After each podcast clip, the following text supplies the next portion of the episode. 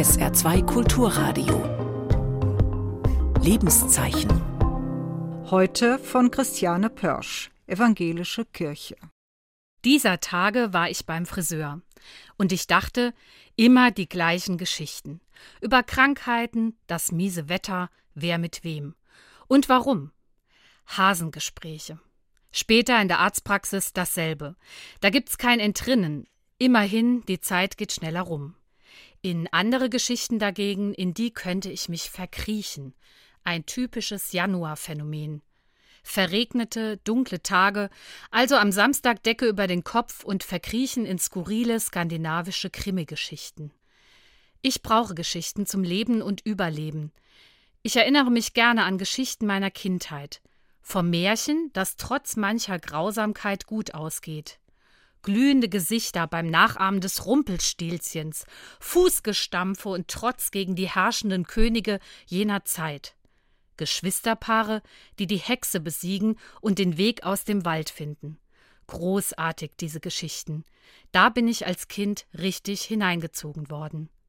Und dann die Begegnung mit zeitlosen Geschichten dieses glitzernde Gefühl, die tiefe Ahnung, dass diese Geschichten mein kleines Leben und meine Vorstellungskraft übersteigen, nämlich biblische Geschichten. Es begab sich aber zu der Zeit. Siehe, ich aber sage euch, wichtig sind mir Gleichnisse geworden, die Jesus erzählt, einfach mitten aus der aktuellen Lebenswelt der Leute um ihn herum. Eins will ich erzählen. Jesus sagt, was meint ihr? Einer von euch hat hundert Schafe und verliert eines davon. Wird er dann nicht die 99 Schafe in der Wüste zurücklassen? Wird er nicht das Verlorene suchen, bis er es findet? Wenn er es gefunden hat, freut er sich sehr. Er nimmt es auf seine Schultern und trägt es nach Hause. Dann sagt er allen: Freut euch mit mir, ich habe das Schaf wiedergefunden, das ich verloren hatte. Das sage ich euch. Genauso freut sich Gott im Himmel über einen Sünder, der sein Leben ändert.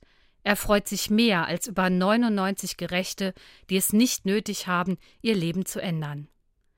Mich begeistert Gottes unendliche Güte und Weitherzigkeit, die dort so anschaulich erzählt wird. Beschämt bleiben zurück, die es gerne gesetzlich und moralisch richtig machen würden, die alles dafür tun, korrekt zu leben und zu glauben und sich damit den ersten Platz bei Gott verdienen wollen. Ich kann das ja verstehen. Auch ich hätte gerne die beste Ewigkeit bei Gott, die ich mir vorstellen kann. In jenen Geschichten hält Gott auch mir einen Spiegel vor. Ich bin herausgefordert, über meine Haltungen gegenüber Mensch und Gott nachzudenken.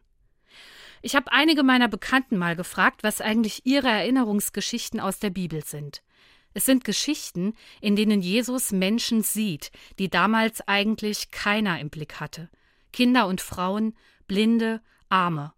Oder auch schwierige Typen. Ich denke, wir brauchen Geschichten. Vor allem diese zeitlosen, tiefen Geschichten, wie sie nicht nur, aber auch in der Bibel stehen. Christina Brudereck schreibt in einem Gedicht Wir lernen aus Geschichten, sie wecken Kühnheit, verzaubern uns mit ihren Bildern, Lesbarer wird die Welt mit alten, weisen Worten, die uns im Heiligen, im Größeren verorten. Wir lernen mit Geschichten, glauben, lieben, hoffen, und unsere Verzagtheit wird vom Mut bald übertroffen. Wir werden satt, stark, friedlich, Mitglied einer Bande. Und das Ende ist ein Treffer oder bleibt noch offen. Ich bin dankbar, dass ich biblische Geschichten bis heute als Kraftworte für mein Leben habe. Ich wünsche allen, die auf der Suche nach Sinn und Orientierung sind, dass es Menschen gibt, die lebendig davon erzählen. Mut machen, mitten im Leben, vielleicht an ganz ungewohnten Orten. Und wer weiß, vielleicht verwandelt sich dann ein Hasengespräch während der Intensivtönung zu einem Gespräch über Gott in dieser Welt. Sie hörten einen Beitrag der evangelischen Kirche.